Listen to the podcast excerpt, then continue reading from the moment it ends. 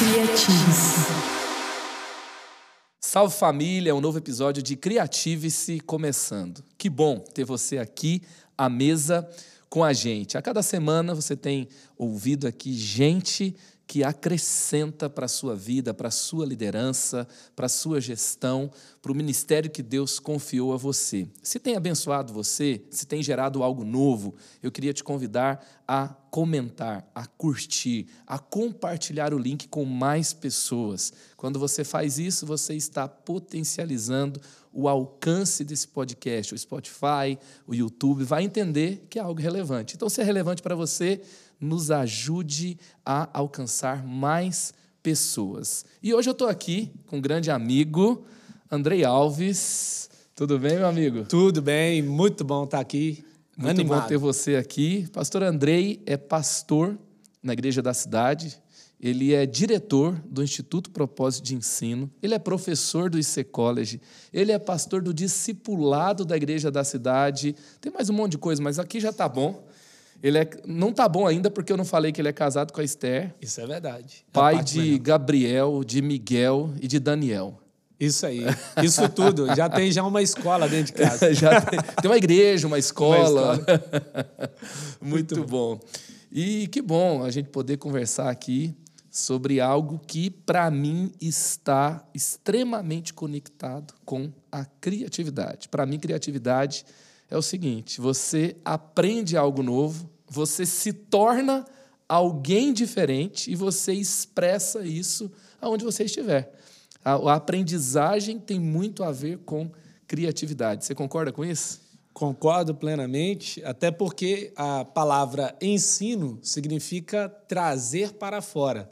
Então, trazer a pessoa para fora é justamente expressar a identidade dela, o valor que ela tem, e isso se expressa de maneira criativa. Então, o ensino, a aprendizagem e a criatividade estão andando juntas. Sensacional. E você é formado em direito, tem mestrado também na área do direito. É, você é, fez é, pedagogia depois, uma especialização em pedagogia. Tem que ter cuidado aqui para eu não errar a quantidade de formações que você traz aí no currículo. É, e você tem, assim, com a quantidade de alunos que nós temos hoje no IP, são quantos alunos hoje? Hoje a gente tem aproximadamente duas mil pessoas que caminham ali junto aos cursos do IP, né? É, é variável de acordo com o mês, mas por aí. Duas mil ao mês. Isso. E teve um ano, você me falou, no ano de 2020 ou 2021, que teve cerca de 8 ou 9 mil alunos Isso. naquele ano. É, alunos únicos, né? Uhum. E assim, passaram. e além dessa experiência de ser diretor de uma instituição de ensino que está entregando formação teológica e Uhum. cursos livres de diversas naturezas, tem um curso de psicopedagogia também Isso. com o Dr. Fábio Damasceno. Psicoteologia. Psicoteologia. Isso. Isso aí. Você tem que ir corrigir no meio do caminho aqui. Opa, não é bem assim. Porque, é, é, é, sabe, decorar o livro do seu currículo não é, Não. não é né, das suas frentes de atuação, não é fácil. Mas ah, aí, com essa experiência ampla, também você tem a, aula, a sala de aula, que é tanto no discipulado da igreja quanto no IC College. Os alunos amam a aula com você. Né? Você sempre muda alguma coisa, nem que seja o formato das cadeiras, nem que seja tirar eles da sala de aula. E teve uma aula eh, que eles contaram, né, que você colocou a verdade em julgamento no meio de uma aula de, eh, de apologética. E, e- e- e dentro dessa experiência como um todo, como que você avalia né, o, o nosso modelo de aprendizagem brasileiro, é, educacional mesmo, né, da formação da, da educação do Brasil? É, eu, eu acredito que a gente precisa voltar um pouquinho. Eu acho que antes de falar só do Brasil, a gente precisa entender o contexto em que as coisas foram acontecendo, né? Então a gente vai ter a aprendizagem começando dentro de um contexto muito mais individual e familiar. Se for puxar lá atrás mesmo, você vai ver o contexto grego, Sócrates, Aristóteles e Platão, né, que eram discípulos, né? Então Sócrates era o mestre de Platão, que era mestre de Aristóteles, que foi mestre de Alexandre o Grande. Então você vê que há uma sequência de discípulos bem-sucedidos em termos de impacto, né? Mas dentro daquele contexto era um contexto muito mais individualista. Então você estava num grupo bem menor. As coisas foram ganhando uma outra proporção quando se sentiu necessidade de aplicar isso para uma maior quantidade de pessoas. Porque a educação excluía. Uhum. Então, Era muito elitizado. Exatamente. Uhum. Então, não ser educado significava que eu ia ter uma vida uh, diferente da outra, um padrão de vida, um estilo de vida.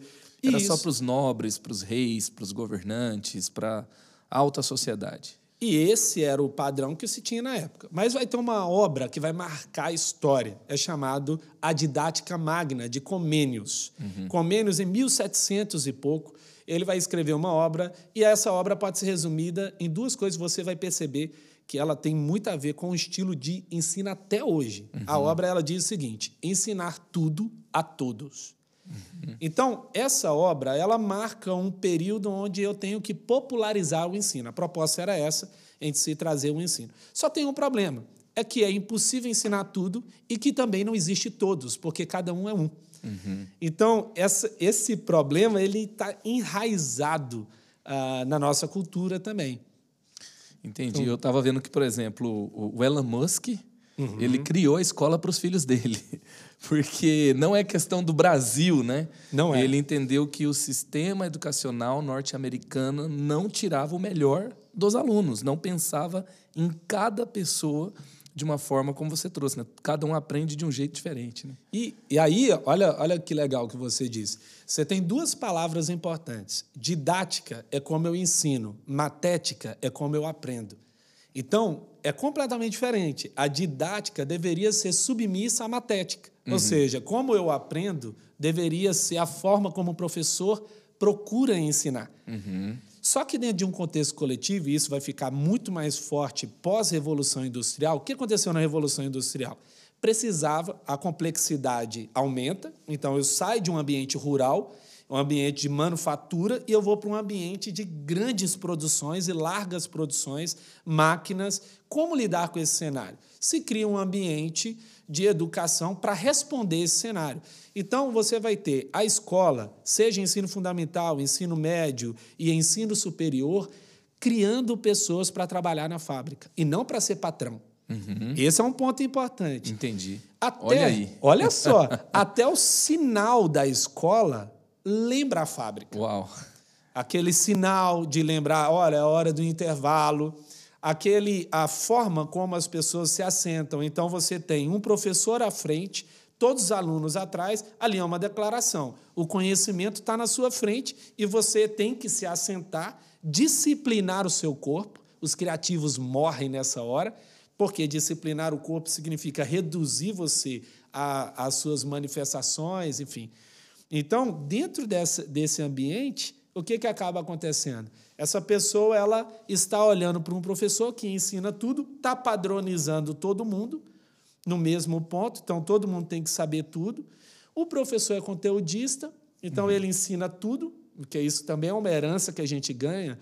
Uh, eu acredito que um bom mestre é aquele que sabe tirar o que não tem que ensinar. Então, selecionar e excluir é tão importante quanto escolher uhum. o que eu vou falar, né? Uhum. Mas só que a gente aprendeu a falar tudo. Eu preciso ensinar tudo. Uma boa aula é aquela que ensina muita coisa. Exatamente. Uhum. Ou aquele professor, o que era o professor bom? É aquele que sabe tudo. Ele era uma enciclopédia ambulante e ele tinha todo o conteúdo. Então, para acessar algo, você procurava ele. E aí você entende então que a, a, o sistema educacional do Brasil ele é refém de todo essa, esse progresso de como a educação aconteceu. É interessante a gente pensar assim, né? Antes não tinha. Uhum. Melhorou. Sim, sim. E, e, é lógico, se a gente, é, quando colocou-se uma forma de educar a todos, a sociedade melhora. Mas, ao mesmo tempo, se você não vai desse lugar onde estava para o próximo, você, na verdade, deixou de desenvolver e ficou limitado a, a aquele, você falou 1700, né? Uhum. Há, séculos atrás.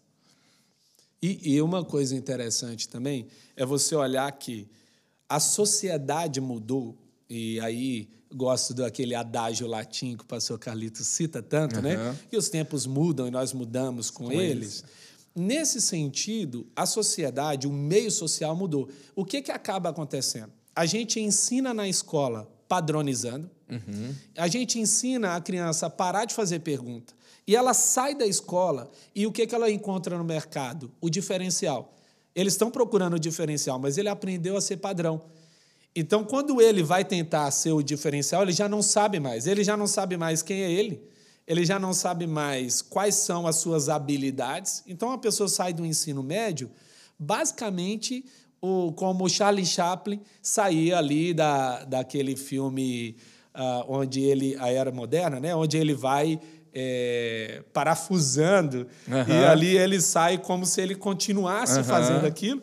Então, repetindo o que ele aprendeu dentro da escola sem ter a capacidade de criar e estabelecer algo novo. Agora é interessante que tem, assim, tem muita gente que se torna especialista em trazer uma solução simplista para um problema complexo. Uhum. Então, estava é, vendo assim, algumas propostas. Não, no futuro a gente vai mudar o nosso sistema educacional. Então, como vai ser? Vamos ensinar empreendedorismo desde é, quando a criança entrar na escola. Mas talvez você acrescentar uma matéria não vai mudar a mentalidade mas é a forma de ensinar e de aprender, a forma de valorizar o indivíduo, a forma de valorizar a educação como um todo e, e repensar a educação como um todo que vai gerar resultados diferentes. Ah, não, agora vamos colocar. Então tá bom, vamos trazer o curso de administração e vamos trazer, o curso de empreendedorismo, vamos trazer para o ensino fundamental. Né? E, de certa forma, foi isso que aconteceu agora no ensino médio. As uhum. mudanças que vieram só aumentaram a carga e esse aumento de carga, ele trouxe uma ideia tipo assim, agora a gente vai conseguir trabalhar melhor você, mas aumentou a carga uhum. e não privilegiou as diferenças, as habilidades que cada um tem, né? E assim, qual que seria a, a, a resposta, né? Assim hoje, porque é, é, é uma questão de é complexa, é, a gente fala assim, tem que, tem que mudar, tem que ser diferente, precisa valorizar mais a forma que cada um aprende, mas ah, como é que é aquela escola lá da periferia, né, que é, funciona, que o professor tem aquele enorme desafio da criança simplesmente ir para a escola. Uhum. Né? Se a criança prestar atenção na aula, mas assim não não simplesmente prestar atenção na aula desse jeito, né? mas ele se reinventa. Eu estava vendo um professor próximo de mim que ele simplesmente teve um burnout durante a pandemia. Ele falou, tem, tinha que gravar 18 aulas. E eu falei, não, eu não posso simplesmente gravar meu conteúdo. Eu tenho que pensar na forma que as crianças vão aprender. E aí ele, fazendo edições diferentes, repensando a forma de fazer aula, ele teve um burnout. Até hoje ele não voltou da aula. Uau! Assim, está mudando de carreira. Né? Então, a, as propostas para mudanças, elas não podem ser apenas simples, elas têm que ver o todo. E qual, como que seria assim as pequenas mudanças que todo mundo poderia, sei lá, o pai da criança, o professor que está na atividade, um diretor de escola, um pastor que está influenciando com o ensino uma grande comunidade ou uma comunidade ali que ele lidera, como que a gente poderia começar a implementar é, uma mudança na visão, uma mudança na forma? É, o desafio é gigante. É, uhum. É, como você falou, não existe uma resposta simples. Ah, o Pondé vai dizer que, pela primeira vez na história, uma geração não sabe o que ensinar a outra.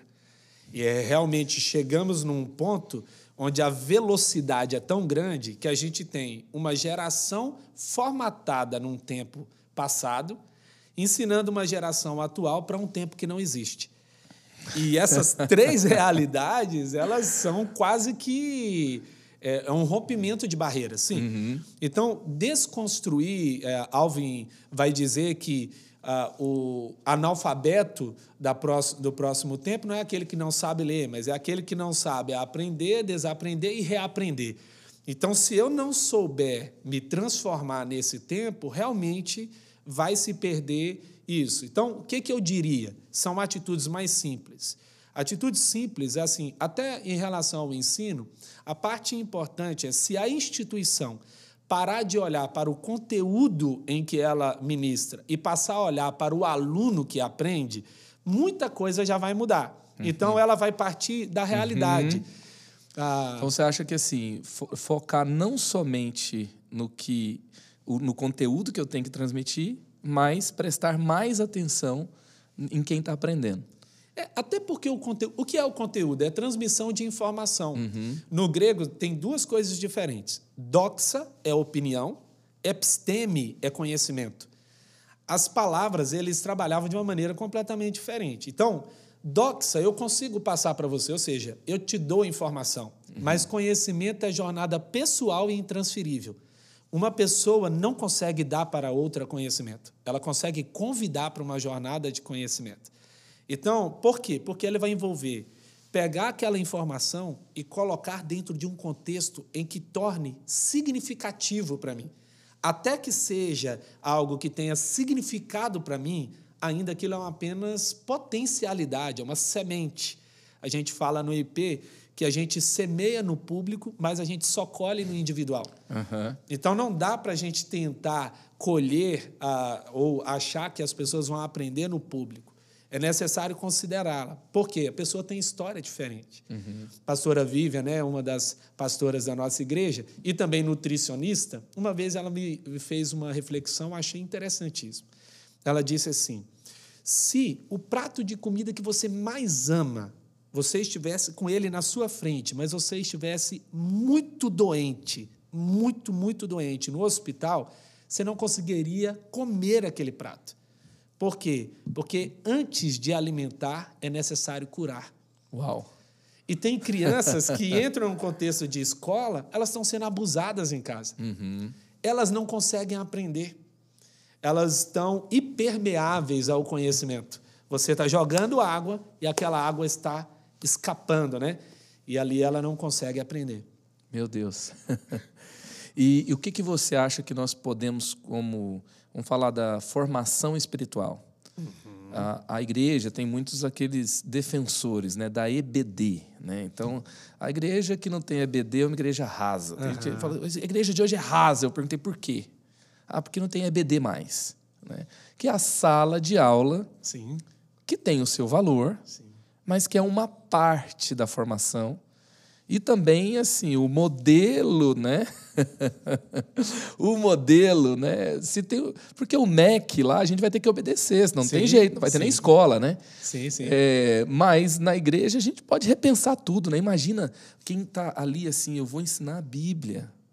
Eu vou ensinar aqui aquilo que mais faz diferença na vida de alguém, na sociedade. Eu vou fazer, eu vou repensar, eu vou levar a galera, sei lá, para um gramado, eu vou é, dar coisas para a galera ler, vou criar discussões ricas dentro da, daquele ambiente, mas não, tem que ficar lá, né? Ensinando aquele beabá e, e algo assim que muitas vezes não é tão não é a riqueza do que se espera da profundidade não é bem aquilo ali, né? Mas então vamos trazer aqui para a formação espiritual da igreja. É o que, que nós podemos fazer melhor. Assim, traga aqui um, uma reflexão boa para para um pastor de ensino de uma igreja, para um líder de jovens, um líder de adolescentes, um líder de crianças, um pastor que está pensando, né, como que eu vou ensinar a Bíblia para a minha comunidade. Eu tava, você estava falando, eu estava me lembrando de uma conversa que eu acabei de ter semana passada agora um pastor entrou em contato comigo, ele é a líder da escola bíblica da igreja, conversando, e eu me lembrei que a minha mãe foi diretora da EBD da minha igreja, minha professora de escola bíblica dominical. Meus pais e... eram, eram professores da sala dos adolescentes. Olha aí, você estava lá envolvido? Estava lá, lógico. Meu pai passava, ele voltava do trabalho à noite e ficava desenhando na cartolina, né? As histórias do final de semana. E ele desenhava super bem, a galera pirava. Curtia a aula dele? Demais. Mas olha, olha a cena. A mulher falando assim, eu sou uma defensora da EBD. Ela estava armada. Uhum. Aí eu falei assim, tudo bem, mas qual a parte mais importante da EBD? O domingo ou a escola? Porque ela não queria mudar o domingo.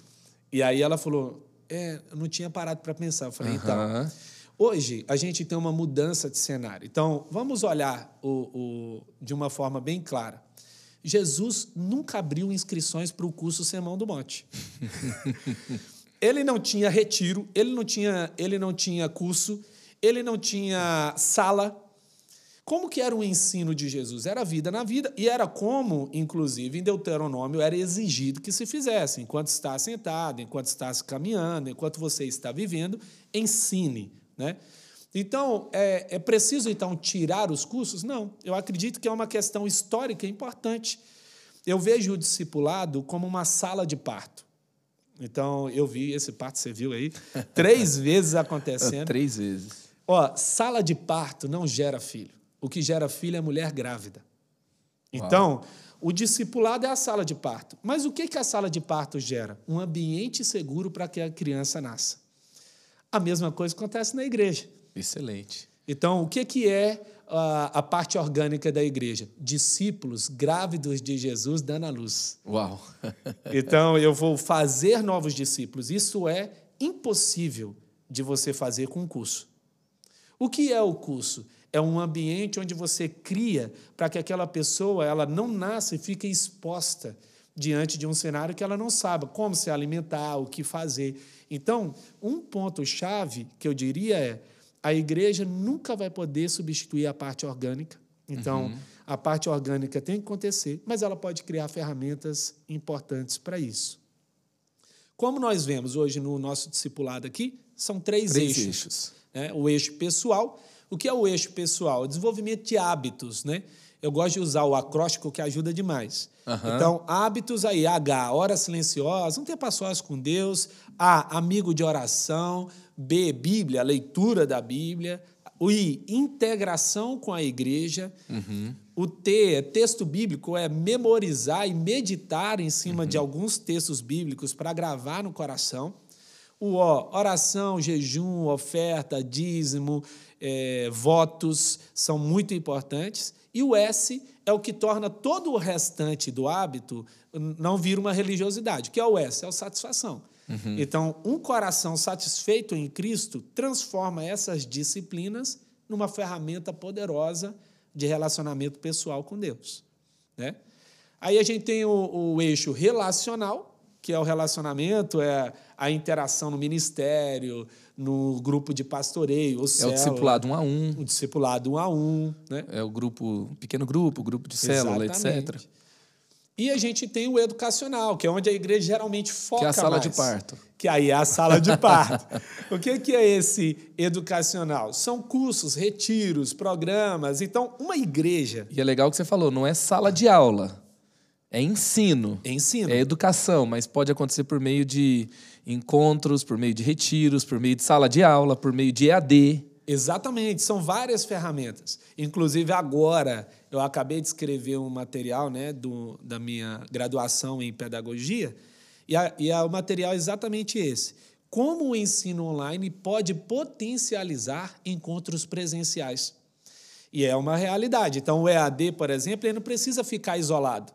Uhum. Ele pode ser uma ferramenta para que, no momento da sala de aula ou de um encontro presencial, o foco seja a interação, uhum. o foco seja a conexão, né? Uhum. E aí a gente cria mais força. Muito bom. Então, para você pegar aí, né? É, é, o eixo pessoal, Isso. onde você dá ferramentas para a pessoa se desenvolver sozinha. Exatamente. É o eixo relacional, é onde você promove relacionamentos que fazem crescer, conexões uhum. que fazem crescer. E é o eixo educacional, onde você é, ensina não apenas transferindo conteúdo, mas conhecimento. Exatamente. Onde você promove experiências de ensino, esses três eixos. E no primeiro eixo ele falou do acróstico hábitos. hábitos. Então, tá aí para você aplicar. É, é, deixa eu só fazer um, um merchan aqui, até porque a gente está usando o estúdio da Rede Inspire aqui na nossa uhum. gravação, né? Mas é, você que é pastor de uma igreja e deseja ter acesso a ferramentas como essa, essa é a base do discipulado da nossa igreja.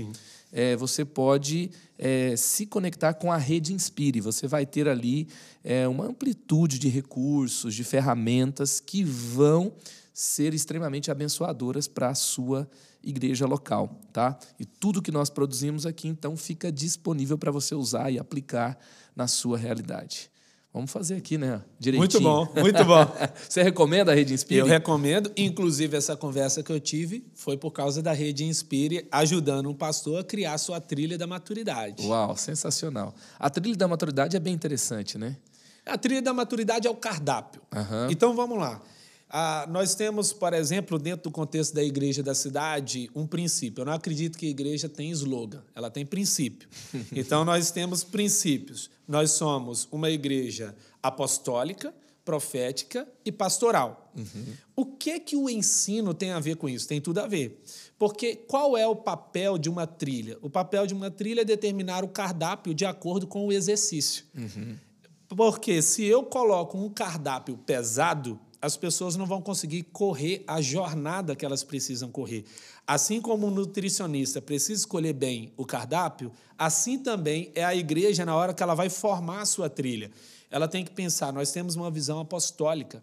Nós precisamos alcançar ah, de maneira local, né? Uhum, no local uhum. e também de maneira global. Como eu tenho que fazer? As ferramentas têm que servir à visão da igreja. Então, isso acontece muito. Você tem um púlpito incendiado e uma sala de aula adormecida e fria. Meu Deus. Isso acontece. Só que o que, que acontece? A pessoa é alimentada para alcançar uma visão que ela não vai conseguir, porque o alimento dela não fornece a ela princípios e valores que vão formar o seu caráter, né, a sua forma de enxergar.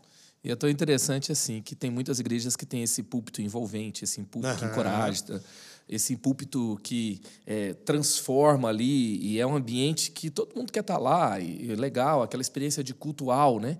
Mas ela tem uma experiência completamente, é, como é que eu vou dizer aqui, Oposta. desestimulante uhum. ali de ensino. E aí ele acredita, então vamos acabar com isso aqui, vamos ficar só com isso aqui, só com o que está dando certo. Só que na verdade ele está matando a oportunidade de muitos se desenvolverem mais. Eu até é, é. acredito, é... ó, se você for parar para pensar, qual é a função de um princípio? É fazer com que o milagre que seria eventual se torne rotina. Hum, uhum. Então, ele expõe a estrutura para que aconteça de novo. Então, se você tira o ensino, o que, que você vai ter? O avivamento de um dia. o, o... Que nem sei se dá para chamar de avivamento, né? Pode então, falar de despertamento, né? é um despertamento. O Bruce Friesen, que é o pastor canadense que veio com o Vishal Mangawad uhum. aqui no Brasil, ele me disse uma coisa, até na aula do college mesmo ele falou, que Satanás tem mais medo do, da reforma do que do avivamento.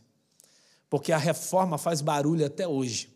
O poder da reforma permanece até hoje, latente. Por quê? Ele é princípio, ele mudou a mentalidade.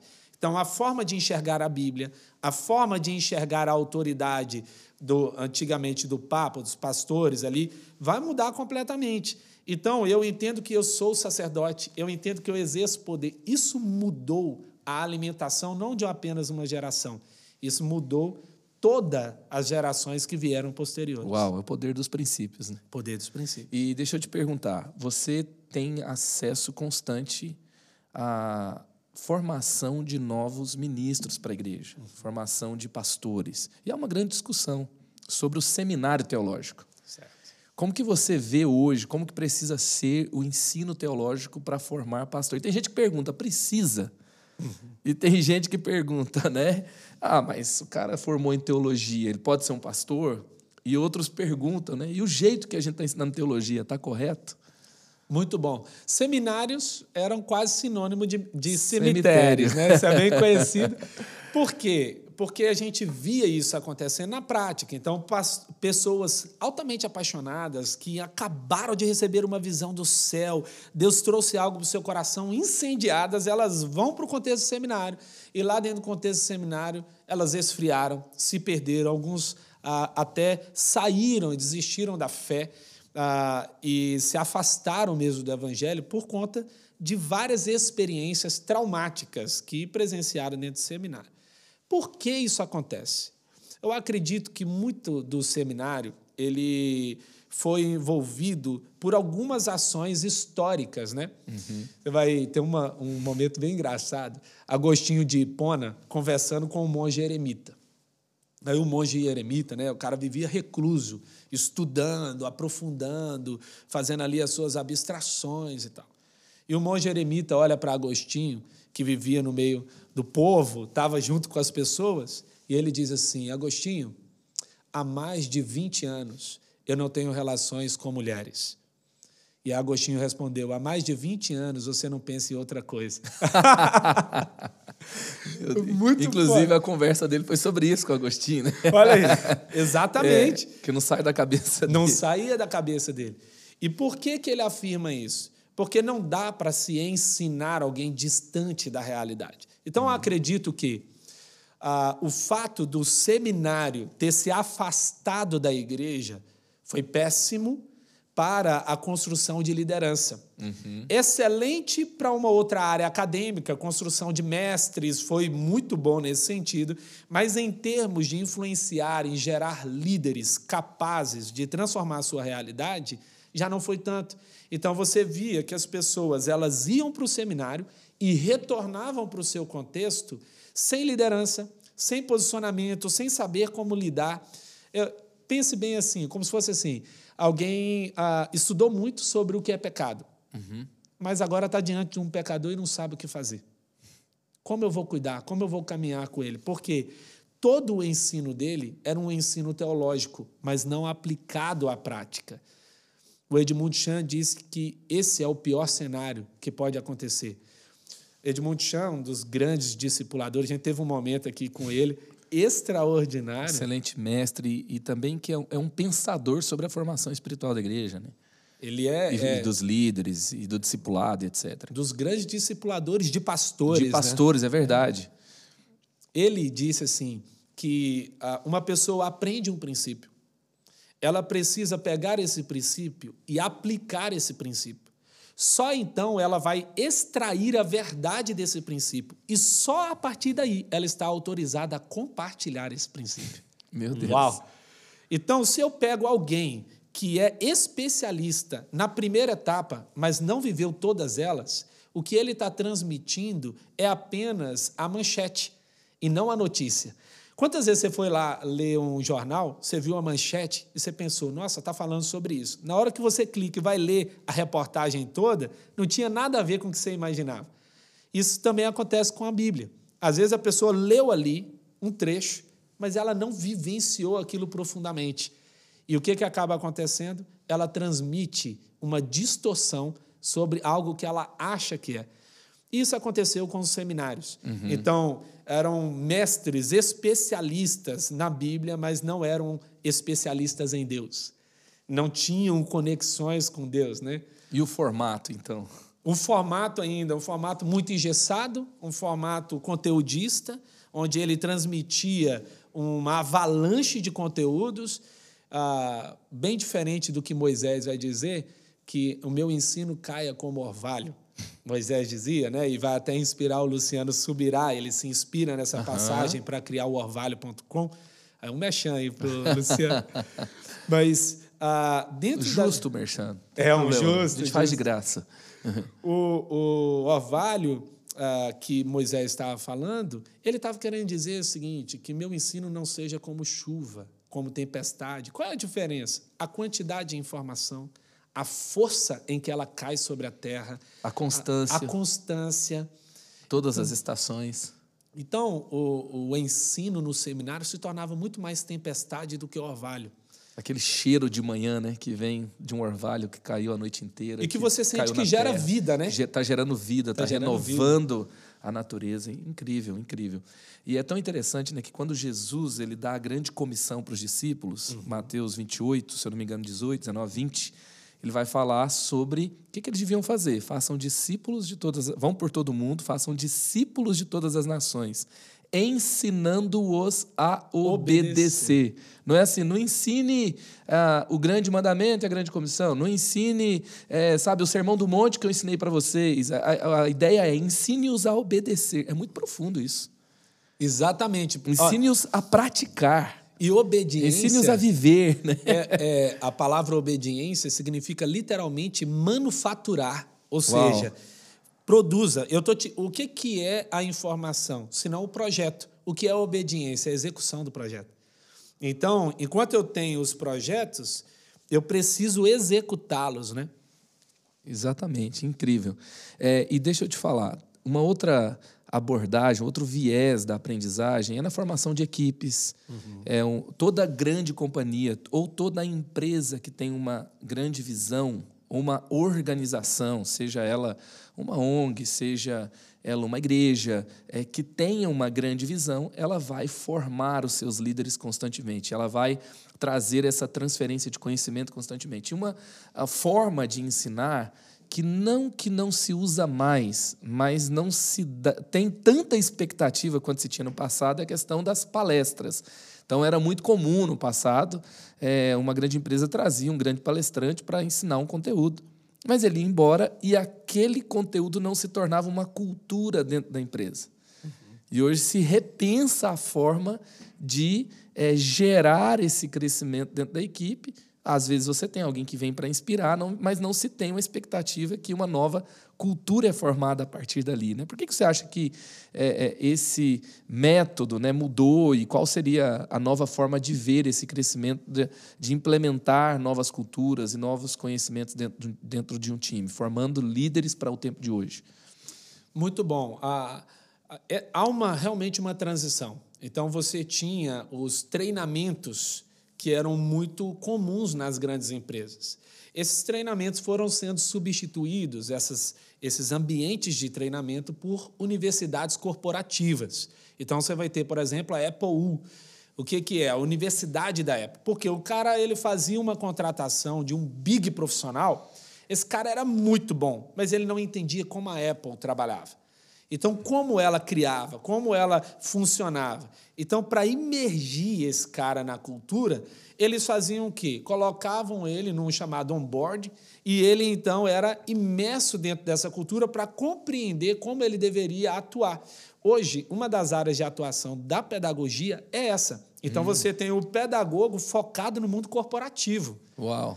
Montando o quê? Escolas que fazem mais do que treinar habilidades ou motivar as pessoas, mas gerar um ambiente de desenvolvimento contínuo são ambientes de aprendizagem. É, porque tinha aquela, é, aquela ilusão, né? Contrata-se é, profissional com experiência em tal. Aí chegava lá. Exatamente. o cara tinha uma bagagem de formação incrível, mas às vezes ele não conseguia assimilar a cultura interna. E às vezes tudo aquilo que ele tinha ajudava, mas não era o suficiente. E eu tenho percebido cada vez mais, esses dias eu estava aconselhando um irmão muito querido aqui da igreja, ele estava mudando de área, ele falou: Eu estou muito tenso, porque eu estou fora da área há algum tempo, a minha formação é deficitária. Uhum. E, e, Deus estava falando algo muito específico para ele. E nós, no domingo aqui, é, recebemos ele, oramos com ele, vimos que Deus estava fazendo algo novo. Depois ele trouxe, eu achei muito legal a forma que ele compartilhou. Eu fui contratado. Eu falei, quando que, eu, que você começa? Ele, olha, eles me colocaram dentro de uma escola dentro da multinacional. Por quê? Porque eles literalmente contrataram uma pessoa sem experiência, contrataram uma pessoa com, a, com uma formação que não era atualizada, não é que era uma pessoa, né, mas que foi que passou ali em critérios como inteligência emocional, passou em critérios ali como é, como é que ele lida com conflito, como, como que ele é criativo para resolver problemas, se ele é uma pessoa estável ou se é um cara que daqui a pouco vai estar embalado em droga. Em, uhum. e, e, então é uma pessoa estável, é uma pessoa criativa, é uma pessoa que tem inteligência emocional. Quais são as skills? Não, então ele é alguém que nós vamos investir na formação dele e ele vai dar muito resultado para o todo, para a companhia. Então não é mais aquela coisa de venha pronto e nos dê resultado. É, e, e, essa é, é, na verdade, você até tocou num ponto importante.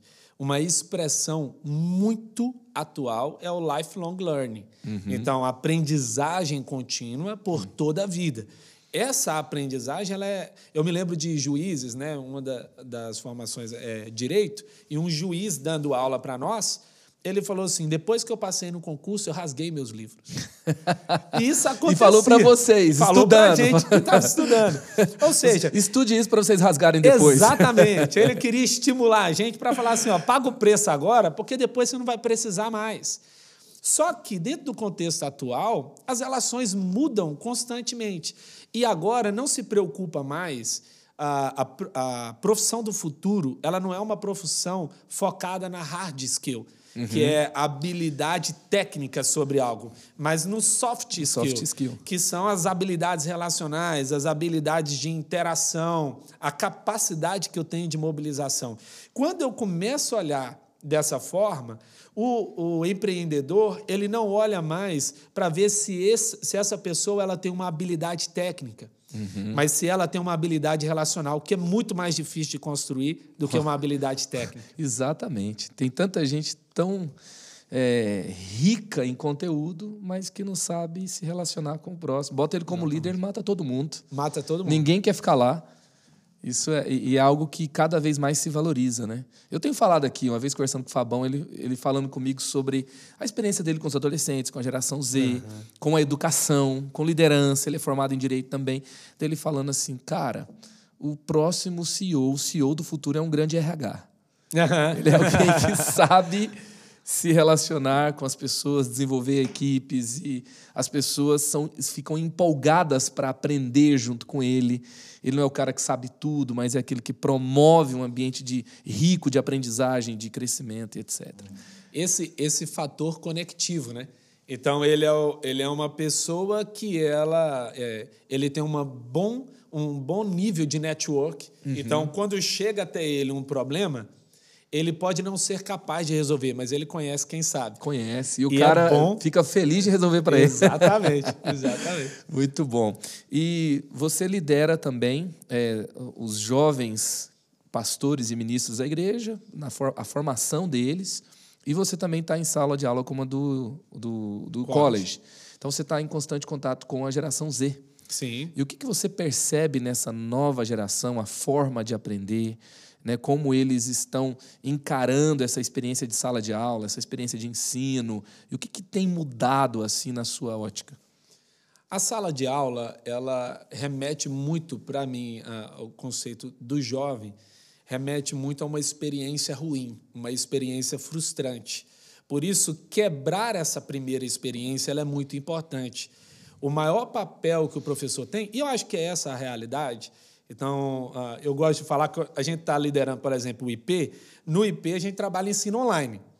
Quando você fala sobre ensino online, as pessoas falam, é a distância? Eu falo, não gosto de distância, porque eu não acredito que ensino seu acontece com a distância. Ensina a criar ponte. Você colocou, trocou o D de distância por D de digital. Exatamente, pode ser. Mas o que não pode acontecer é a pessoa estar distante. O que, que eu acredito que é o papel do professor? É criar ponte para o coração do aluno. Hum. Então, se o pastor, ou se o professor acessa o coração do aluno, ele ganha direito de acessar a mente. Uau, uau. Isso é, tem uma chave, né? Se você é líder de jovens, você é líder de adolescentes, você é líder de criança, você é líder de nova geração, ou você numa organização, você quer ganhar o potencial da nova geração, pegue isso aqui. Uhum. Porque tem muita gente que fala assim: não, vou mudar a sala onde eles estão, vou botar uma parede colorida, vou pendurar umas coisas no teto assim para balançar, tipo no Google, vou botar um escorregador, né? Cai na piscina de bolinha e pronto, mudou tudo. Mas na verdade, se você contextualizar o ambiente, mas você não construir essa questão da confiança, o acesso ao coração, pode ser uma ferramenta, você deixar o ambiente mais divertido, uhum. mas não é tudo, né? Não é, não tudo. é suficiente. Eu estava conversando com é, o Douglas Gonçalves esses dias, né? E a gente conversando sobre o líder de jovens numa igreja lá diferente. E o cara falando: Nossa, eu quero botar a parede preta e o pastor não deixa. Eu falei: Cara, a, a discussão da parede preta, eu fui lá no sertão do Nordeste e a gente ficou lá hospedado numa igreja em Marruá, um povoado, entre quilombolas e sertanejos. A parede tinha parede preta e cruz de LED. Então, assim, é, ok, né? É, é importante, é legal contextualizar com relação à cor da parede, o uso do LED, sim. Mas a, a grande ferramenta de contextualização do futuro não é só uma parede preta, não é só um, um, um equipamento de som legal, é você ter ambientes que geram confiança, porque isso é raro no mundo. É, a aprendizagem ela é feita em três, três coisas. Seja a igreja, seja uma sala de aula, são três fatores. O primeiro fator é o fator professor, ou quem está falando. O segundo fator é o fator aluno, é aquele que está ali se conectando. Né? E o terceiro fator, o fator ambiente. Uhum. O ambiente ensina. Uhum. Então, de, de todas as formas, esse, essa atmosfera que ela é não tangível e também tangível, porque eu posso ter um ambiente no contexto de a forma como os objetos estão, mas não é sobre isso. É quando a gente traz sentido para o que está ali. Uau. Então, quando as coisas ganham propósito e eu trabalho com o que eu tenho, né, eu não preciso ir para o ideal. Ele não existe. Não existe. Não então, existe. trabalhe com o que você tem. Não pode pintar a parede, então faça algo com a parede do jeito que está. Que tá. E, e, e, se você. Eu estava vendo, por exemplo, a Mosaic, é uma igreja extremamente atual em uhum. Los Angeles, cidade cosmopolita. Ela está ali próxima a Hollywood ela é uma igreja assim, o Irv McManus pode falar hoje em qualquer, os caras de Hollywood param para ouvir o cara. Os livros dele são livros assim que estimulam líderes e é, de diversas vertentes, de diversos ambientes na sociedade. E, e, ele usa uma parede branca. E ele fez um, um, negócio muito louco com a parede branca, que eu falei, uau, é, é isso. E, e, não, é, assim, né? Eu estava vendo a Mosaic México, né? Do Emerson, que é um cara que é um líder da Mosaic lá, fazendo um trabalho incrível. E, e, e eu vi lá a parede do cara, eu falei, cara, não é só isso, uhum. né? É como você usa o que você tem. É como você, vai, sei lá, né? De repente você vai pesquisar e você vai descobrir que o cara está no hotel que não pode pintar a parede, né? E quando ele está sonhando em ter a parede preta dele, mas tal, não sei se, se foi intencional né? Porque tem gente que faz sai copiando. Não, agora a moda é parede branca. o negócio é ser trend, né? O negócio é estar tá hype e tal. Mas, na verdade, muitas vezes as chaves estão nos princípios, que são mais profundos e que por meio deles você pode transformar qualquer realidade. Eu tenho meu amigo, o pastor Fábio Machado. Ele começou a, a igreja dele lá no interior de Goiás, São Luís de Montes Belos. E uma igreja linda, uma igreja que cresce, Hoje ele é líder de milhares lá, uhum. mas ele começou com um salãozinho que, assim, ele olhou e, assim, bom, o que, que dá para fazer aqui, né? Aquela telha fibrocimentícia em cima, ah, aquela iluminação, assim, aquela lâmpada incandescente no meio, uhum. aquele auditório para umas 40, 60 pessoas. Aí ele foi fazer uma campanha de vida com propósitos. Aí a campanha explodiu, a cidade começou a vir o, o auditório barracão não dava. Então ele tinha lá as crianças debaixo de uma árvore, os, os outros debaixo de outra árvore, daí teve que fazer um culto do lado de fora, daqui a pouco virou uma tenda, uau, uau. daqui a pouco você chegava, parecia Jesus está no, tá no monte, né? Vamos para lá. E, e, a igreja explodiu, a igreja explodiu, e ele não perdeu esse conceito, né, no campus dele hoje, muito bem construído lá, ele não perdeu esse conceito de ser um ambiente extremamente relacional né, de ser um ambiente é, extremamente inspirador para as crianças. Então você tem que usar o melhor do seu ambiente, seja num barracão no meio do mato, né, e você repensar o barracão, seja a parede que não pode ser preta, seja né, uma sala de aula com carteira dura e você tem que ali tentar repensar a forma de ensinar. Excelente. É, essa, essa para mim é a ponte-chave. Eu estava lembrando da minha melhor aula no college. Melhor aula que eu tive no college. Eu não falei nada. eu falei, eu acho que eu tenho que parar de falar mesmo.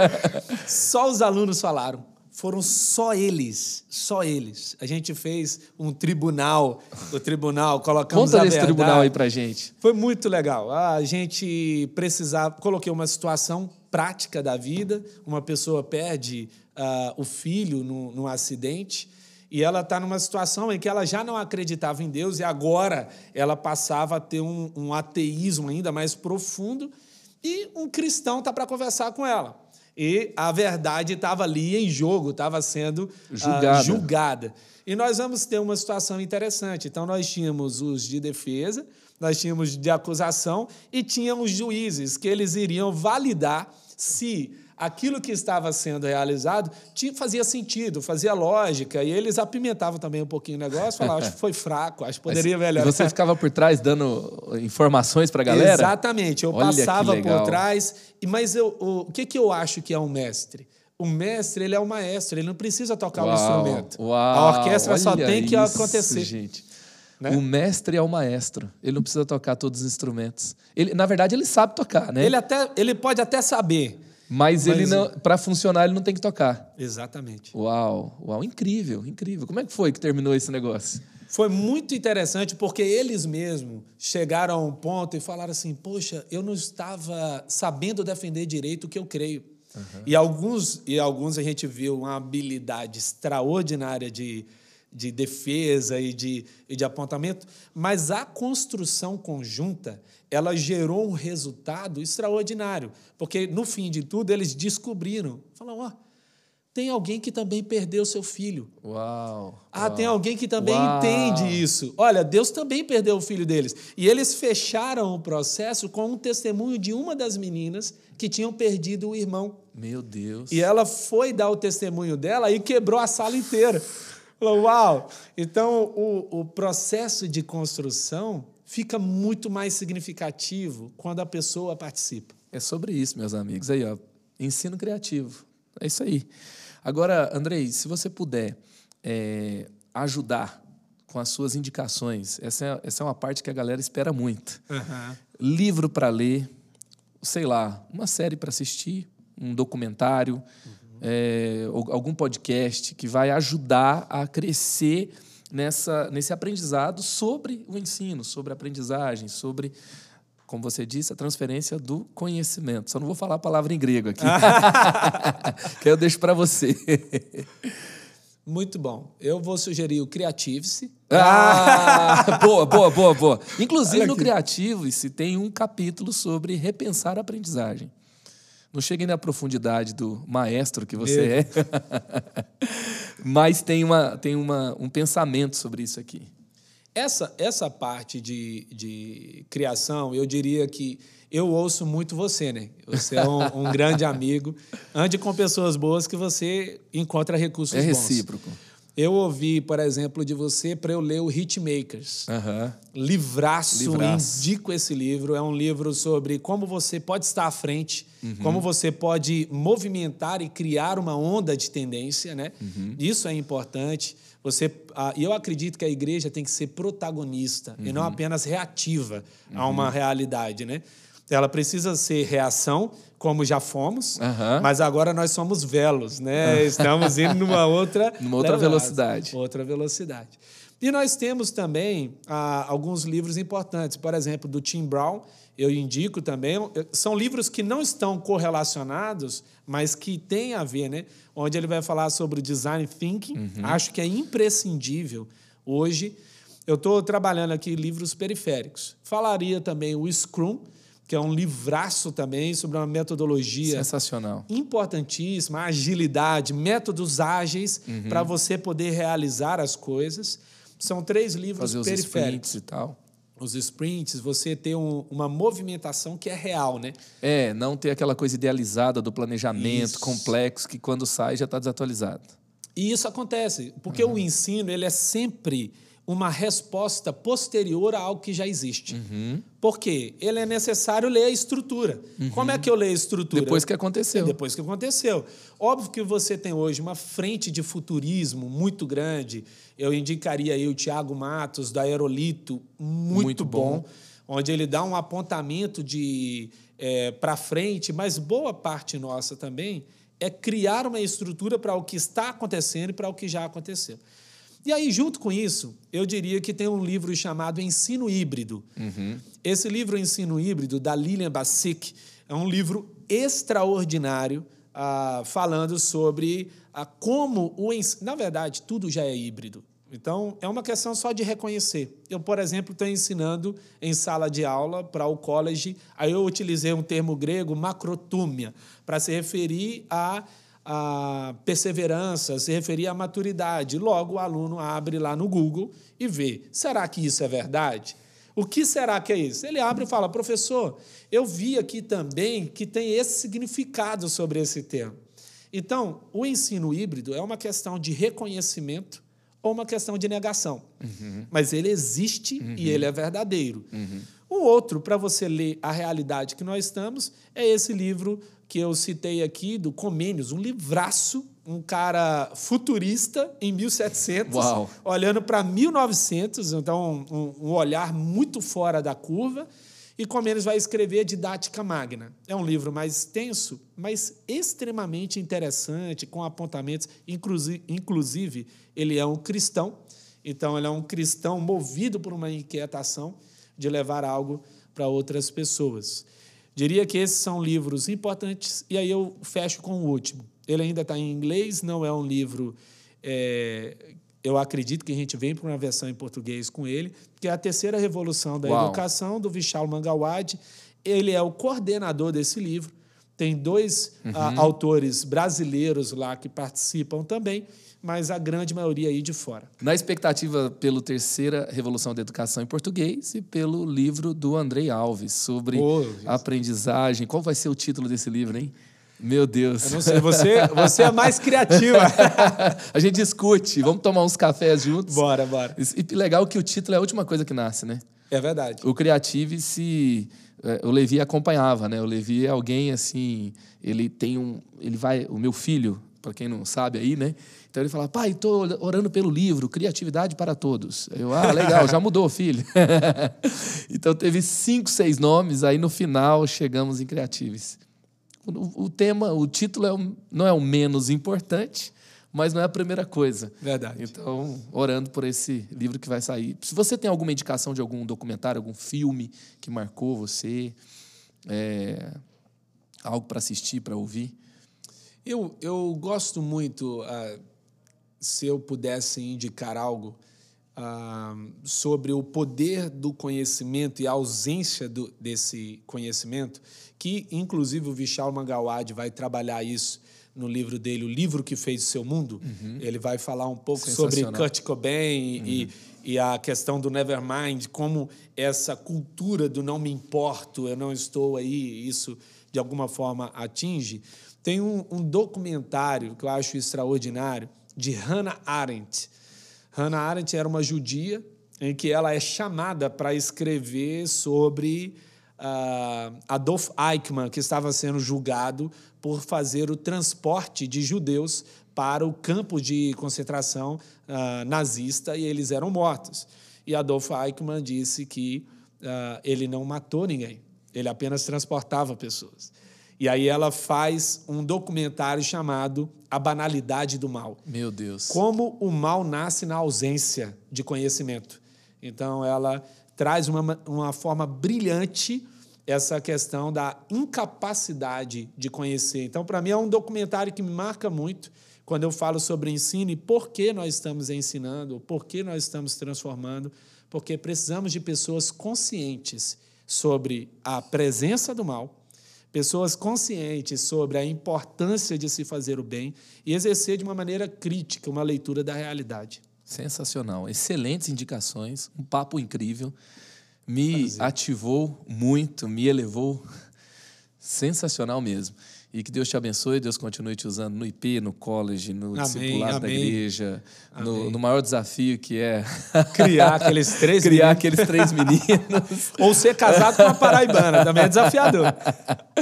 Que Deus Muito abençoe bom. você, Esther, e que a gente tenha mais papos aqui no Creatives também. Obrigado, meu amigo. Um abraço para todos vocês. Você é uma inspiração na minha vida.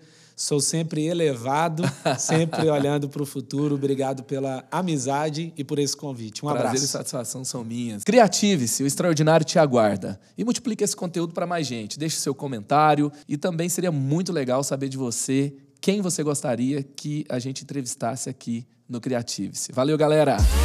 Olha só, se esse episódio acrescentou valor para você, tira um print da sua tela, me marca, marca o arroba podcast e eu vou responder cada mensagem que você postar. E assim você vai nos ajudar a levar esse episódio e o que a gente está fazendo aqui no Creative-se para mais pessoas. Eu te vejo no próximo episódio.